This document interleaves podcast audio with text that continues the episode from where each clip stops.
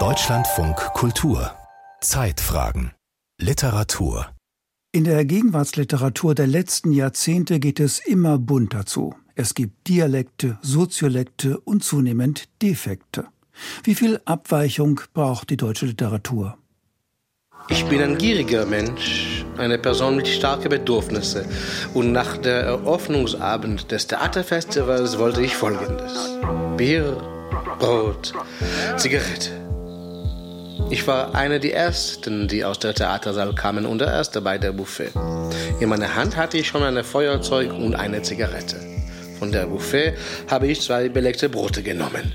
Dann ging ich zum Bar, kriegte ein großes Bier und das war's. Ich war dann bereit rauszugehen, wo ich in Ruhe trinken essen und rauchen könnte.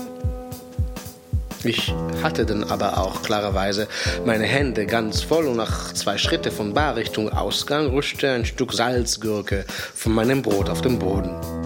Der Roman Eine runde Sache wurde im Frühjahr 2022 mit dem Preis der Leipziger Buchmesse ausgezeichnet. Der Preis gilt einem herausragenden Werk in deutscher Sprache. Geschrieben hatte es in jenem Jahr aber kein Deutscher, sondern ein Israeli, der erst seit wenigen Jahren in Deutschland lebt, Tomer Gadi, der, nun ja, so spricht und schreibt, wie er es eben kann, nämlich in Broken German. Ich habe entschieden, diese kleine Unglück zu ignorieren und machte zwei oder drei Schritte weiter, als hinter mich hörte ich ein Schrei, ein Sturz, ein Knall. Erschrocken drehte ich mich um zu sehen, was los war. Am Boden lag der Intendant auf meiner Salzgurke ausgerutscht. Dialekte, Soziolekte und Defekte, wie die Salzgurke die deutsche Literatursprache aufmischte, von Katharina Teutsch. Broken German. Der Ausdruck bezeichnet nicht nur Tomer Gardis Sprachkenntnis. Broken German, so lautet auch der Titel seines ersten deutschsprachigen Romans aus dem Jahr 2016. Er handelt von einem Israeli, der zusammen mit anderen Migranten das eine oder andere Abenteuer in Berlin erlebt. Ein Kapitel hat Tomer Gardi 2016 beim Ingeborg Bachmann Lesewettbewerb in Klagenfurt vorgetragen. Es gehört zur Tradition dieses TV-Spektakels, dass der verlesene Text hinterher von einer Fachjury zerpflückt wird. So geschah es auch mit Broken German.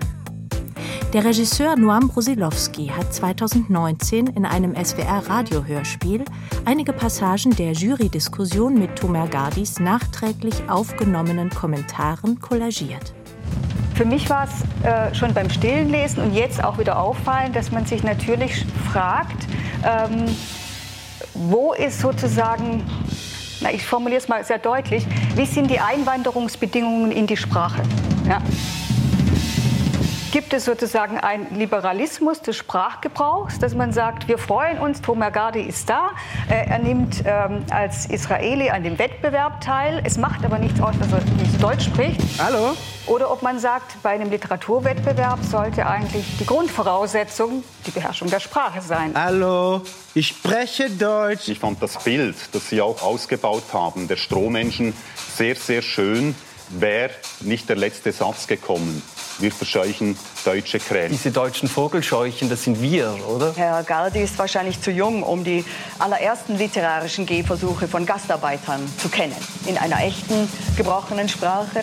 Das hätte ich vielleicht noch erwartet, hier und da ein Wörtlein Hybrid vorkäme oder sowas oder was anderes. Man muss, glaube ich, dabei aufpassen, dass man nicht in so eine Art äh, Authentizitäts Fetischismus gerät. Ja. Jetzt nur, weil jetzt hier ein, ein, israelischer Autor sitzt und wir vorsichtig sind und sagen, der Text stammt aus einer stammt, stammt aus der Feder äh, eines, der natürlich selbstverständlich immer aufgenommen werden sollte bei uns. Du, ich gehe auf der Straße und, und alle halten mich und wollen man irgendwo.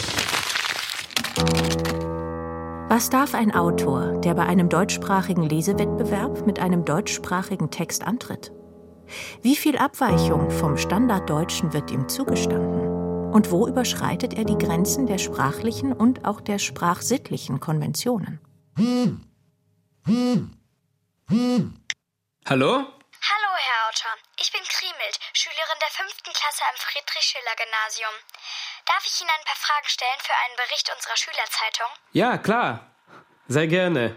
Wie haben Sie sich gefühlt, als Sie den Goldenen Traubepreis bekommen haben? Ich habe mich natürlich sehr gefreut. Ja, große Ehre. Herr Autor, es gibt gar keinen goldenen Traubepreis. In Wikipedia steht, dieser Preis sei ein Weinpreis. Wie können Sie das unserer lokalen Schulzeitung erklären? Alles dann platzt. Das Fernseher, der Radio und der Verlag will mich dann klagen. Und die Weinbauverein will mich dann klagen. Und Radiostation will das Vertrag für die Hörspiele absagen. Und die verarschten Media ist sauer und böse und will mich kaputt machen und der Buchladenverein und die Buchkonsumentengenossenschaft. Und, und, und. Der Scham und der Ruf. Der Auto muss fliehen. Ich muss fliehen. Das Werk ist ein Manifest der Integrationsverweigerer, in dem Anti-Assimilation und die bewusste Entfremdung propagiert werden. Ich hatte einen Vorteil beim Bachmann-Preis. Und der Vorteil war, dass ich keine Ahnung hatte, wo ich nicht reinkomme. Und das hat ziemlich viel Druck von mich selbst untergenommen. Druck, das ich nicht hatte, weil ich nicht wusste, wo ich bin. Für mich waren das unbekannte Gesichter. In gewisser Weise ist es eine Erleichterung, weil da gibt es keinen Druck. Gardis Auftritt in Klagenfurt hat etwas in Bewegung gesetzt. Fünf Jahre nach Broken German schreibt Tumer Gardi sein zweites Buch, das aus einem übersetzten hebräischen und einem kürzeren deutschen Teil besteht und gewinnt den Preis der Leipziger Buchmesse 2022. Der Roman heißt selbstironisch Eine runde Sache. Mit der irrwitzigen Reise seines Helden namens Tomer Gardi durch deutsche Wälder, deutsche Mythen und deutsche Theatertreffen spaltet der Autor aus Israel die Literaturwelt. Die Diskussionen, die schon die Klagenfurter Jury führte, wiederholen sich. Was den einen Zeichen virtuoser Aneignung ist, ist den anderen ein dilettantischer Graus und das Werk eines Integrationsverweigerers. Ich bin ein Arbeitsmigrant in der deutschen Sprache. Ein Arbeitsmigrant in der Prose eine fremde Sprache. Ich habe zu tun hier Sachen in die Prose dieser Sprache. Die schwarze Arbeit, also keine Angst, ich nehme keine deutsche Literat seine Arbeit weg. Ich lieb dich nicht, du liebst mich nicht. Aha. Literatur war immer schon kein Museum der Sprache, sondern ein Labor der Sprache, in dem man experimentiert und auch experimentiert mit neuen oder sozusagen falschen Formen. Oliver Lubrich ist Literaturwissenschaftler an der Universität Bern. In seinem Seminar über antike Rhetorik geht er seit Jahren der Frage nach, wie sich Vortragskunst und Literatursprache zueinander verhalten. Anders gesagt, wie die Abweichung von der sprachlichen Norm dank der Rhetorik Einzug in die Gefilde der Hoch- und Literatursprache hält. Davon sind auch die Klassiker der Literaturgeschichte nicht ausgenommen im griechischen Theater von Aristophanes die bekannte Komödie Lysistrate. Die Spartaner sprechen eben anders als die Athener. Das hat auch komödiantische Effekte dann. Im Deutschen wird das dann zum Teil auf bayerisch wiedergegeben. Ja. Oder in einer Art Schweizerdeutsch, wie in der Übersetzung von Ludwig Seeger aus der Mitte des 19. Jahrhunderts. Komm, spartanische Mus vor schöne Flüerne, vom Teigeton Abend und Hilfis Lobe und Prise, use Gott vor Amikle und Göttin im ehrige Tempel und die rüstige Tindaride, die am Eurotas sich umtummeln. Juche tanzet und springt, Juche schlinget brav bei auf, statt Sparta, wie man eis bsinge, da tut man gern die Götter jetzt Ehre mitspringen und tanzen. In der antiken Rhetorik ist die Wirkung das Allerentscheidendste und was wir oft vergessen ist, dass das, was dazu beiträgt, eine bestimmte Wirkung, einen Persuasionseffekt zu erzeugen, nur zum geringeren Teil rational funktioniert. Also was man im Lateinischen docere nennt oder im Griechischen logos, durch Argumente, durch Sachinformationen zur Überzeugung beizutragen. Das ist nur ein Element und die anderen sind das Wohlgefallen an der schön formulierten Sprache, die Sympathie, die für den Redner einnimmt oder die Emotionen, die beim Zuhörer ausgelöst werden. Und zu dieser affektiv-ästhetischen Wirkung kann es eben auch gehören, dass man witzige Fehler macht, dass man sich selbst als natürlich und sympathisch darstellt, indem man auch Fehler macht und so weiter und so fort. Ein Sturz, ein Knall. Erschrocken drehte ich mich um zu sehen, was los war. Am Boden lag der Intendant auf meiner Salzgurke ausgerutscht. Die Normierung der deutschen Sprache ist sprachgeschichtlich nicht sehr alt. Sie ist das Ergebnis der späten deutschen Nationenbildung im letzten Drittel des 19. Jahrhunderts. Deutschland war länger als seine europäischen Nachbarn ein in kleine Fürstentümer mit eigener Währung und eigenen Dialekten zersplittertes Territorium. Weil es keine politische Nation gab, hielt man in Deutschland die Idee einer Kulturnation hoch. Die verspätete Nation, ein Begriff des Kulturanthropologen Helmut Plessner, sollte auf dem Terrain ihrer deutschen Sprachkunst, so hieß ein Buch von Justus Georgius Schotelius, zu sich selbst finden. Die Dichter und Denker waren die Vertreter einer neuen Sprachnorm, die Deutschland repräsentieren sollte. Die modernste Institution der sprachlichen Normierung in Deutschland ist der Duden. Er reagiert bis heute auf Neuerungen des Sprachgebrauchs, hält aber auch an Notwendigkeiten von Orthographie und Grammatik fest. Der Duden bildet ab, wie Sprache sich entwickelt und wir alle tragen permanent dazu bei, dass sie sich entwickelt. Und durch besonders gelungene rhetorische Ereignisse kann man regelrecht wortschöpferisch tätig werden oder Dinge sagen, die sich dann einbürgern, die sprichwörtlich werden. Also denken wir etwa an diese berühmte Wutrede von Giovanni Trapattoni 1998 nach einer Niederlage des FC Bayern München.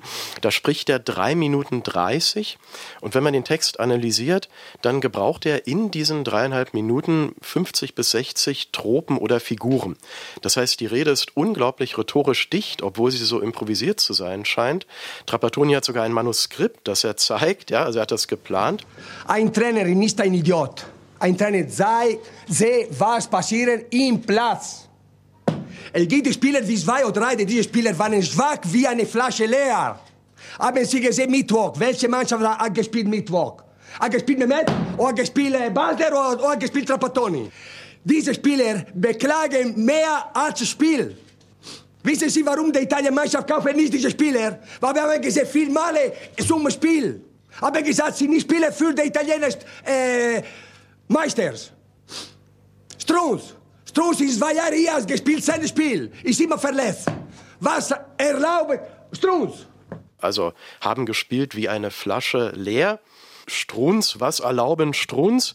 Und ich habe fertig. Das kann man zitieren, das kann man im Bundestag sagen, das kann man im Leitartikel bringen, um die Regierung zu kritisieren.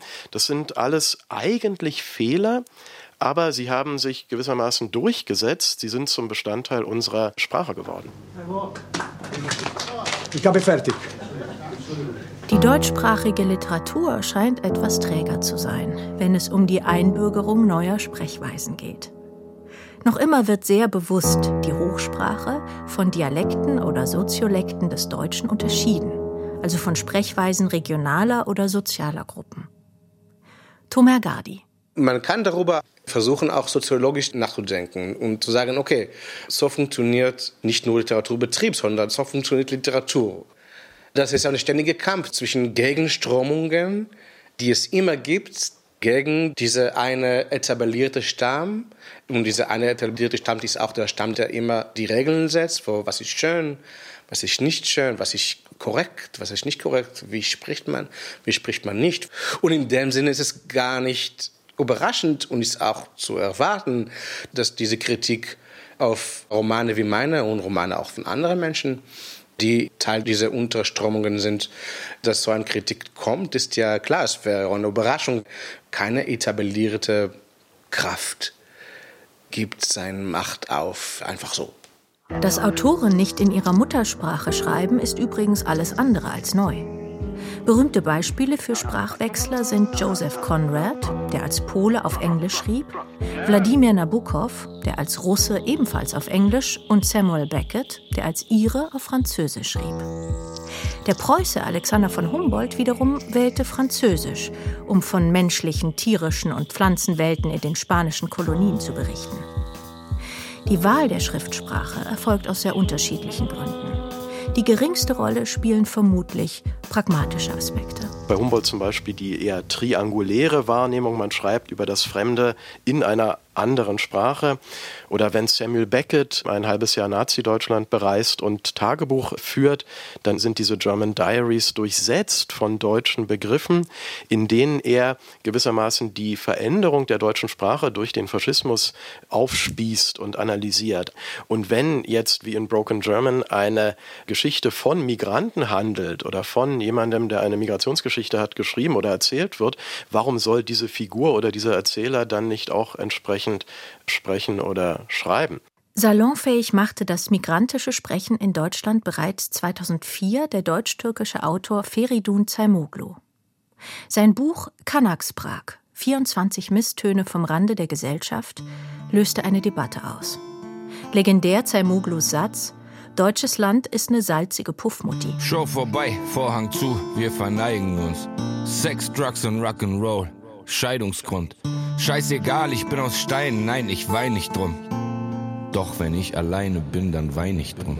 Die Taz-Journalistin Tanja Martini erinnert sich noch gut an Zaimoglus Auftauchen im deutschen Literaturbetrieb. Es war, ich glaube, Ende der 90er und es gab den Multikulturalismus-Diskurs und Zaimolo hat was Interessantes gemacht, am Anfang zumindest seiner Schreibkarriere.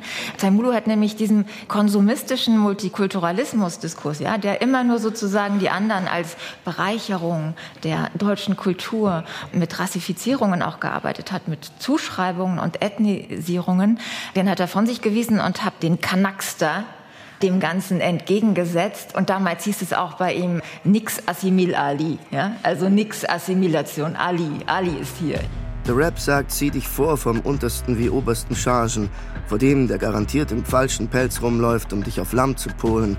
Bist du ein Lamm, fressen sie dich. Bist du ein kleiner Fisch, fressen sie dich. Bist du ohne Kodex, fressen sie dich. Und weil die beschissensten Tarife gängig sind, weil es heißt, friss oder stirb, weil die allerwenigsten klaren Kopf behalten, musst du sagen, hier bei uns, bei den Breakern und Rappern, bei den Brüdern und Schwestern, ist Schluss mit dem Stuss. Wir schwimmen nicht mit dem Strom, wir machen einen eigenen strikten Strom, wo jeder ein Fluss ist und aufhört, ein gottverschissenes Rinnsal zu sein. Und klar, es gab diese ganzen schrecklichen Begriffe wie Gastarbeiterliteratur, dann Migrantenliteratur, was schon irgendwie besser klang. Aber Zaimulo hat was Neues gemacht. Er hat einfach eine nicht vorkommende soziale Identität, würde ich sagen, in den Literaturbetrieb gebracht und hat das Kanakendeutsch, also das ist eine bewusste Selbstbeschreibung gewesen, also den Begriff positiv wenden, und hat den Kanaken sozusagen jenseits der Multikulti-Lüge zum sprechenden Subjekt gemacht. Zaimoglu schrieb also über eine Gruppe, die in Deutschland bisher als nicht literaturfähig galt und in der Kulturszene praktisch nicht vorkam weil die Leute, mit denen er gesprochen hatte und die er in sein Buch gebracht hat, das waren ja alles kleinkriminelle Dealer, Zuhälter und vor allem alles Männer. Er hat denen irgendwie eine Stimme gegeben, aber hat es auch zur Kunstform erhoben. Saimulo konnte switchen zwischen Kanaksterdeutsch, Hochdeutsch, weil der spricht ja perfektes Hochdeutsch, oder gebrochenem Deutsch. Er hatte sozusagen die Wahl zwischen all diesen Formen zu switchen. Bei Tomagadi geht das ja bis in die Syntax hinein und es ist eigentlich was völlig anderes. Es geht nicht um Repräsentation, sondern um um die Polyphonie in der Literatur. Ich habe mal gelesen, ich weiß nicht, wer es war, irgendeiner von diesen französischen Philosophen, der hat mal geschrieben, ein Schriftsteller ist jemand, der Schwierigkeiten hat mit der Sprache. Migration, wie soll man von Migration erzählen, wenn man nicht das Phänomen des Sprachwechsels miterzählt? Ganz blind für Migrationsphänomene war der deutsche Literaturbetrieb nie. Seit den 80er Jahren wurde sogar ein Preis vergeben an Autorinnen, deren Muttersprache nicht Deutsch war. Der Adelbert von Chamisso-Preis war ein Preis für Sprachwechsler, allerdings auch ein Preis für möglichst korrektes Deutsch eines Sprachwechslers. Feridun Zaimoglu, Abbas Kider und Rafik Shami haben den Chamisso-Preis erhalten. Alle sind heute längst etablierte deutschsprachige Autoren. Der Chamisso-Preis sollte in einer Zeit, in der das Migrantische es in der Hochkultur noch schwer hatte, Integrationsarbeit leisten. Mit dem Erfolg seiner Preisträger schaffte er sich 2017 schließlich selbst ab. Hat sich unser Umgang mit migrantischen Sprechweisen also verändert? Tanja Martini. Ich würde sagen, wenn Thomas Gadi den Preis der Leipziger Buchmesse bekommt, dann ist das vielleicht schon so eine Art Fortschritt oder zumindest der Beweis dafür, dass man den Chamisso-Preis nicht mehr braucht. Maxim Biller hat ja was total Lustiges über den Preis gesagt. Maxim Biller hat mal geschrieben, dass dieser Chamisso-Preis sowieso sowas wie eine Besserungsanstalt war, nicht? Weil die weil ähm, auch in der Satzung stand ja, dass diese Autoren, die man auszeichnet, eine Vorbild- und Vermittlungsfunktion haben sollten. Ja, ich meine, was ein Gedanke. Also beurteilt man nun die Literatur oder geht es wirklich um Noten, Zensuren für gutes Deutsch und gutes Betragen als Migrant? Natürlich wurden da trotzdem tolle Autoren ausgezeichnet, aber der Preis an sich auch so, wie er formuliert war und wie man dann über die Migrantenliteratur philosophiert hat, ja, ich glaube, den braucht man nicht. Gerade hat die aus der Türkei stammende Theater- und Prosa-Autorin Emine Sevgi Özdamar, auch sie eine Chamisso-Preisträgerin, als erste Nicht-Muttersprachlerin den Georg-Büchner-Preis erhalten. Die höchste Auszeichnung für ein literarisches Werk in deutscher Sprache. Özdamar war 1965 für ein Jahr als Gastarbeiterin, später nach dem Militärputsch in der Türkei als Schauspielerin nach Berlin gekommen. Sie musste sich die deutsche Sprache erst in der Fabrik, dann auf der Bühne erarbeiten. Und gegen das Klischee ankämpfen, wonach eine türkische Frau auch am Theater eine Putzfrau zu sein hatte, keine Schauspielerin. So erzählt Özdamar es in ihrem 2021 erschienenen autobiografischen Roman Ein von Schatten begrenzter Raum, für den sie von der Akademie für Sprache und Dichtung in Darmstadt ausgezeichnet wurde. Die Begründung des Kuratoriums lautete, Emine Sevgi Özdamars Theaterstücke, Erzählungen und Romane verleihen der deutschen Literatur durch die Intensität ihres Erzählens und ihre herausragende Sprachkraft eine neue poetische Weite. Nicht nur migrantische Sprechweisen haben inzwischen ihren festen Platz in der deutschsprachigen Literatur. Auch das Spiel mit Dialekten hat eine lange Tradition. Vom alpenländischen Heimatliteraturkitsch bis hin zum sprachkritischen Ping-Pong zwischen Dialekt und Hochsprache. Eines der erfolgreichsten Beispiele ist die Kriminalromanreihe des Österreichers Wolf Haas. Der lässt seit bald 20 Jahren seinen knauzigen Kommissar Brenner aus dem Puntigam ermitteln. Und zwar in einer Mischung aus Umgangsösterreichisch und expliziter Mündlichkeit. Dabei herauskommen zum Beispiel Sätze ohne Verb, vermischt mit regionalen Redeweisen und Ellipsen. In seinem Brennerroman Müll werden zu Beginn Leichenteile in einer Müllweiterverarbeitungsanlage gefunden. Jetzt, wo es verjährt ist, muss man wenigstens keine Angst mehr haben, dass man was Falsches sagt. Mord verjährt natürlich nicht, das ist klar. Mord verjährt nirgends auf der Welt und finde ich vollkommen richtig so. Für den Ermordeten gibt es auch kein Verjährt. Du kannst da nicht daherkommen und sagen, ich habe jetzt des Todseins vorzeitig hinter mir, weil gute Führung im Jenseits. Darum sagt der Gesetzgeber, ein Raub verjährt, eine Erpressung verjährt, ein, ein richtiger Betrug fängt überhaupt erst mit der sofortigen Verjährung an. Aber der Mord verjährt nicht. Mord ist Mord, da kennt der Gesetzgeber keinen Spaß. Jetzt, warum sage ich, es ist verjährt, obwohl es doch ein Mord war? Siehst du, darauf will ich gerade hinaus. Schön eins nach dem anderen. Wolf Haas hat Mündlichkeit und Soziolekt seines Romanpersonals zu einer Art Kunstsprache verquickt. Den Kommissar Brenner hat er mit dieser Art zu sprechen zu einem Welterfolg in deutscher Sprache gemacht. Auch für den innovativen Umgang mit Dialekten und Soziolekten stehen natürlich die Klassiker der Literaturgeschichte Pate, weiß Oliver Lubrich. Also es gibt Dialekte, aber es gibt auch Soziolekte. Immer wieder Menschen aus der Unterschicht, Figuren wie in Hamlet beispielsweise die Totengräber, ja, die dann in dem sprechen, was man heute als Cockney verstehen könnte, und aber die existenzielle Wahrheit des Stückes aussprechen. Dialekt, Soziolekt, Defekt? Der Schweizer Roland Reichen hat in den vergangenen Jahren gleich mehrere Romane geschrieben, die all das miteinander verbinden. Zusammen zeichnen sie sich durch eine einzigartige Sprache und einen unverkennbaren Stil aus. Reichens Bücher Aufgroxen, Sundergrund und Auf der Strecki spielen alle im Berner Oberland. Allerdings nicht im Milieu der Wochenendtouristen, sondern dort, wo die sozial Schwachen in ihren Dörfern versauern. Drogenmissbrauch, Adipositas, Krebsleiden und fortgeschrittener Stumpfsinn sind die Themen seiner Bücher. Ich habe seit jung auf einige Leute in meinem näheren und weiteren Umfeld, die nicht so viel Glück haben, also deren Leben geprägt ist von Armut, psychischen Leiden, körperlichen Leiden, Drogensucht, Randständigkeit und auch ja, dem Leiden an rigiden patriarchalen Strukturen, Sofern diese Leute noch leben, erzählen sie mir bis heute immer wieder haarsträubende und irrwitzige Begebenheiten aus ihrem Alltag. Davon sollte man in der Literatur erzählen, dass zum Beispiel ein Junkie, dem alle Zähne ausgefallen sind, ein ganzes Jahr lang auf ein Gebiss warten muss, weil der Kantonsarzt, der das bewilligen muss, ein halbes Jahr Ferien hat. Im Erzählungsband Auf der Strecke wird der Leser unmittelbar in die Erlebniswelt eines Junkies versetzt. Er teilt sich das Abendessen mit einer alten Katze. Wo ich die Fotos sah und den Vulkan rausgeworfen hatte, ging ich dann doch wieder einmal zum Kassi rüber. Ü, was für ein Düfti. Auch auf der Couch hatte es jetzt Gaggel. Und der Kassi, der sah irgendwie gar nicht mehr gut aus. So mit verklebtem Fell. Und sein Züngli hing ihm aus der Schnurre, wohl weil sein Wasserschäli leer war. Ich füllte es ihm dann schnell wieder auf, das Schäli, machte eine Dose Kittekat auf. Hm, eigentlich habe ich ja selber einen Hurenhunger. Ich stecke einen Finger in den braunen Klibber um die Fleischmöckli. Gar nicht mal so grusig, dieser Schlachtabfall.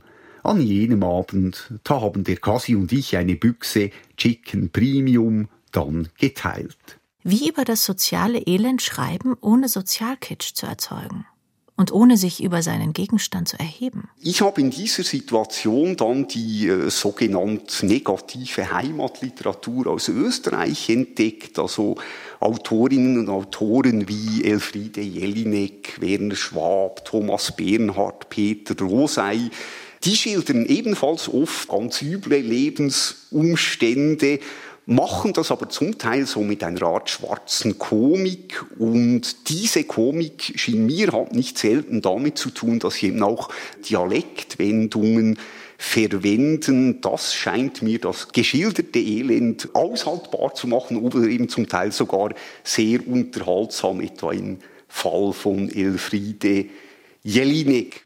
Reichen will den Dialekt nicht zur Entspannung des Lesers benutzen, sondern um einen auch sozialen Raum zwischen Hoch- und Umgangssprache auszuloten. Mir geht es nicht um das Abbilden eines realen Sprechens, sondern eigentlich um die alte Frage nach Form und Inhalt. Meine Texte handeln eben größtenteils von Menschen, die den gesellschaftlichen Normen und Regeln nicht entsprechen können und mit diesem Hochdeutsch, das immer wieder von äh, dialektalen Wendungen, falsch klingenden Pronomen etc. durchsetzt ist, kommt eigentlich dieser Normkonflikt eben auch direkt auf der sprachlichen Ebene zum Ausdruck. Abweichungen von der Sprachnorm sprechen oft von abweichenden Lebensformen. Die Machtverhältnisse, die sich im Verhältnis von Normerfüllung und Normverweigerung zeigen, können von der Literatur sichtbar gemacht werden. So hat das Spiel mit Abweichungen vom Standarddeutschen auch emanzipatorische Dimensionen. So lassen sich migrantische Biografien in ihrem Verhältnis zur deutschen Mehrheitsgesellschaft porträtieren oder Menschen aus der sogenannten Unterschicht. Abweichungen vom Standarddeutsch können dabei eine Frischzellenkur für die deutsche Literatursprache sein.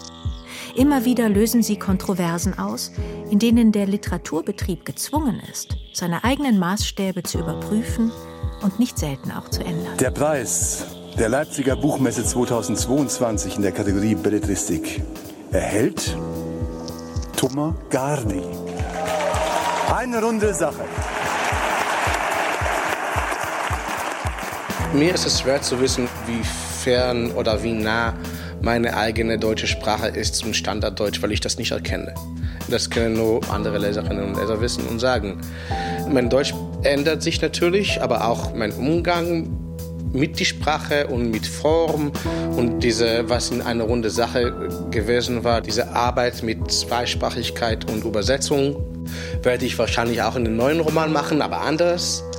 Und dann arbeite ich weiter mit der Sprache oder mit den Sprachen, die ich habe und mache von diesen Sprachen das schönste Buch, das ich machen kann. Dialekte, Soziolekte und Defekte.